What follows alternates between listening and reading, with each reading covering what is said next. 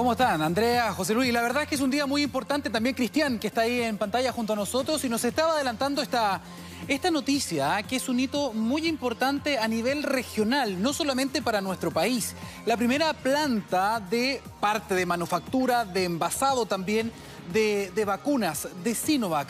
Atención, no es que sea solamente una planta internacional que se instala en nuestro país. Parte importante de la parte final de la manufactura, en el fondo de hacer la vacuna con virus inactivado, se va a hacer en nuestro país. ¿Por qué es tan importante esto? Porque genera un polo de investigación, un polo de desarrollo, de un laboratorio que además, hay que decirlo, viene trabajando con científicos chilenos y chilenas también hace mucho, mucho rato, particularmente con científicos de la Universidad Católica, probando también parte de sus vacunas acá vacunas que nos ayudaron mucho durante la primera parte de la pandemia. Hay que recordar que la vacuna más utilizada en Chile para completar el esquema, es decir, primera y segunda dosis, fue justamente la Coronavac del laboratorio Sinovac. ¿Por qué esto es importante? Porque se van a poder terminar y distribuir millones de vacunas desde nuestro país.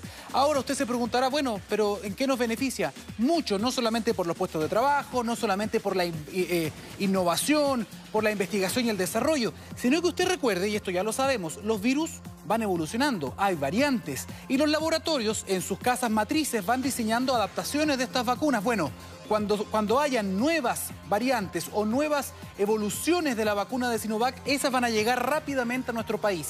Y desde acá se van a poder entregar a la población, pero, también se van a poder distribuir. Y no hablamos solamente de COVID-19, atención, hablamos también de la influenza, hablamos de la hepatitis, que también está preocupando a gran parte del mundo. Diferentes enfermedades cuyos, eh, cuyas vacunas se van a poder desarrollar también en nuestro país. Y hay que mencionar además que no es la única planta, atención, la Universidad de Chile también en Laguna Carén, en una iniciativa público-privada con un laboratorio italiano, también está a punto de poner en marcha su propia eh, laboratorio de fabricación de vacunas. Con esto, lo importante es que Chile vuelve a estar en la palestra, Chile vuelve a fabricar sus propias vacunas. Muy importante en estos contextos, en todo caso, de pandemia y porque sabemos que pueden llegar nuevos virus, como el virus eh, este, de esta hepatitis desconocida. Justamente conversamos con una representante de Sinovac en Chile que nos entregó algunos datos más eh, relevantes y más técnicos también de esta, la primera planta de vacunas en esta parte del mundo.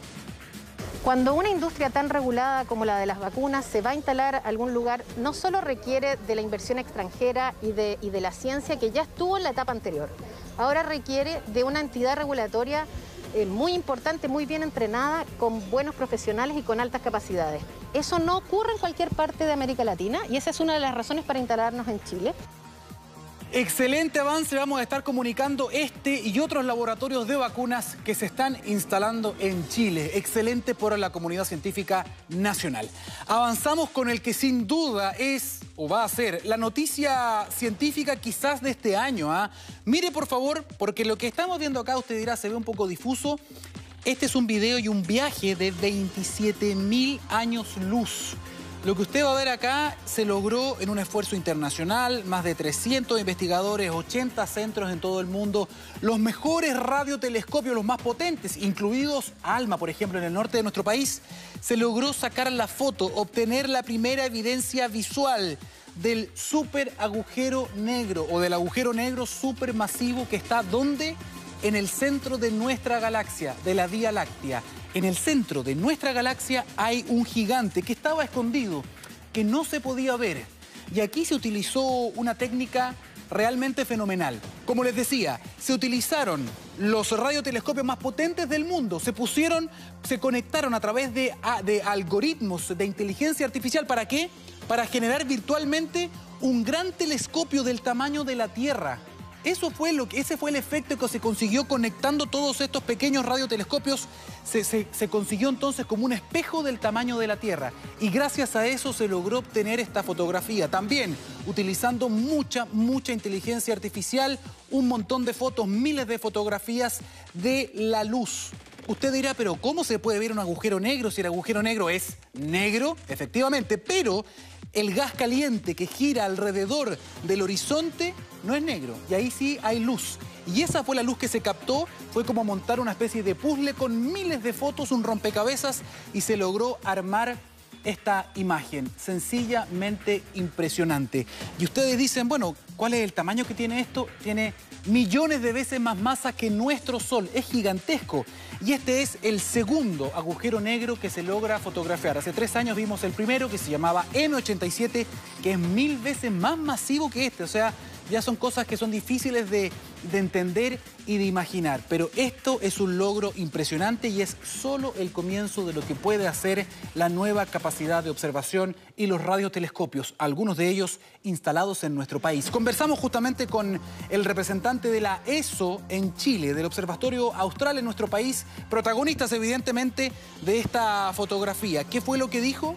Ponga atención. Para poder llegar a observar este objeto y para que se hagan una idea de lo pequeño que es en el cielo, es básicamente como si nosotros pudiéramos o quisiéramos observar un objeto tan pequeño como una dona, siguiendo con el ejemplo de las donas que tengo acá pero si la llevamos a la Luna.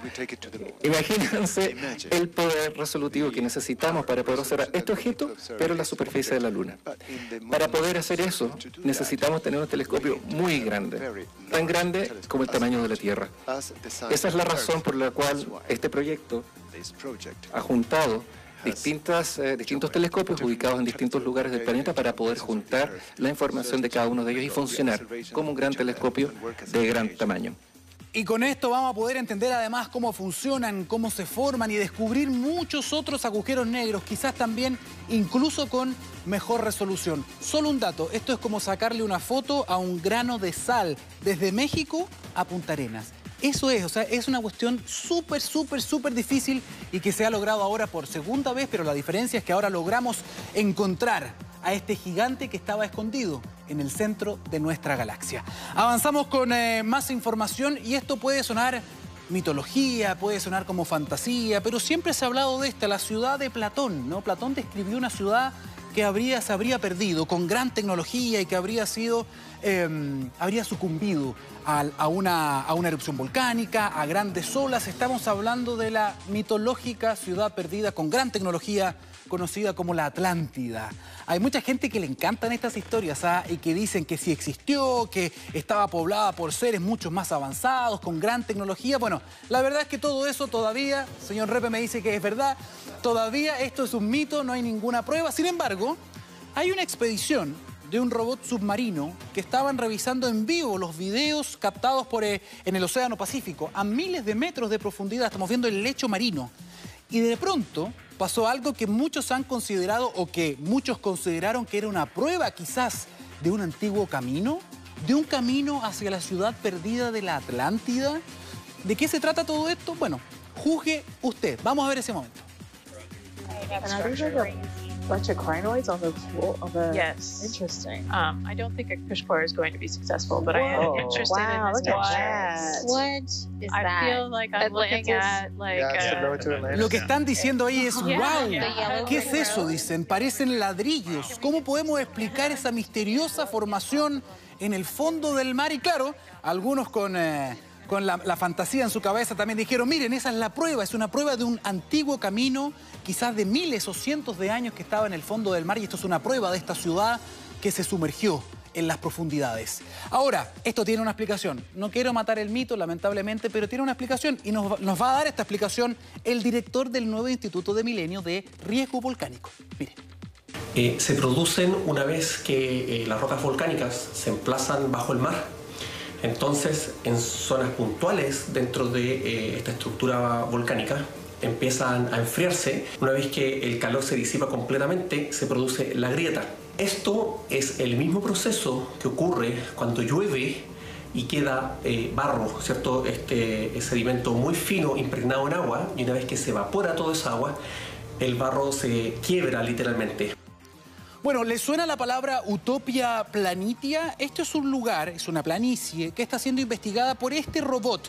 Un robot que llegó hace muy poco, un robot chino, que está también investigando qué es lo que pasa en Marte. La pregunta que nos hacemos, ¿qué pasa en Marte? Y antes de entrar a hablar de este robot, Contarles que también hay otras máquinas, por ejemplo el InSight, que está midiendo la actividad sismológica. Le pedimos justamente una declaración a un chileno, un ingeniero, que trabaja en el JPL, en la NASA, un chileno trabajando en la NASA de la misión, por ejemplo, ¿Qué está pasando en Marte con los sismos?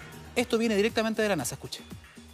Este es el movimiento telúrico más fuerte que se ha detectado fuera de la Tierra y marca un hito importante ya que nos muestra que Marte es un planeta activo y que hay bastante movimiento bajo la superficie del planeta.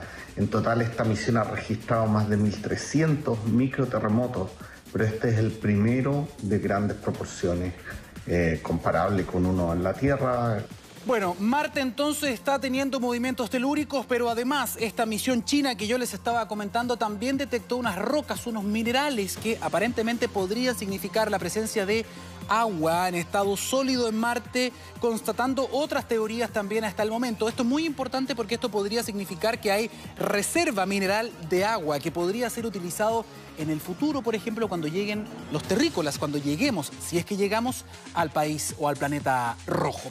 Avanzamos con, eh, con otro tema, señor director, que hemos preparado y tiene que ver con esto. Tiene que ver con un fenómeno. Hemos sido privilegiados los últimos años. ¿ah? Nadie se puede quejar en Chile.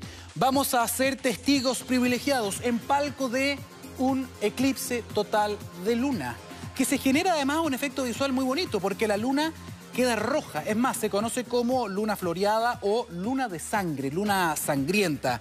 Por favor, si escucha algún video diciendo que esto es el presagio de un, eh, mal augurio, que pueden pasar cosas malas, nada de eso. Es un fenómeno maravilloso. Además es muy hermoso y lo vamos a poder disfrutar. ¿Qué es lo que pasa en este caso? Que hay una alineación perfecta y nosotros le tapamos, tapamos a la luna, no dejamos que la luz del sol llegue hacia la luna. Y en nuestra atmósfera la luz evidentemente se distorsiona y solamente llegan los tonos más rojos. Por eso la luna se ve roja.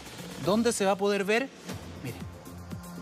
La invitación es a disfrutar de este fenómeno natural desde su fase parcial, donde iremos viendo cómo la luna empieza a ocultarse, a disminuir eh, al entrar en el cono de sombra de la Tierra y en su fase de totalidad, que será luego de las once y media de la noche y hasta siete minutos antes de la una de la madrugada, entre las 10 y media de la noche y la 1 de la mañana, más o menos a las 11 sería el mejor momento para observar esto sin duda un fenómeno extraordinario para este sábado. Con esta imagen entonces de la luna sangrienta, de este eclipse total de luna, vamos a una pausa en las noticias. Pero ya estamos de vuelta, espérenos.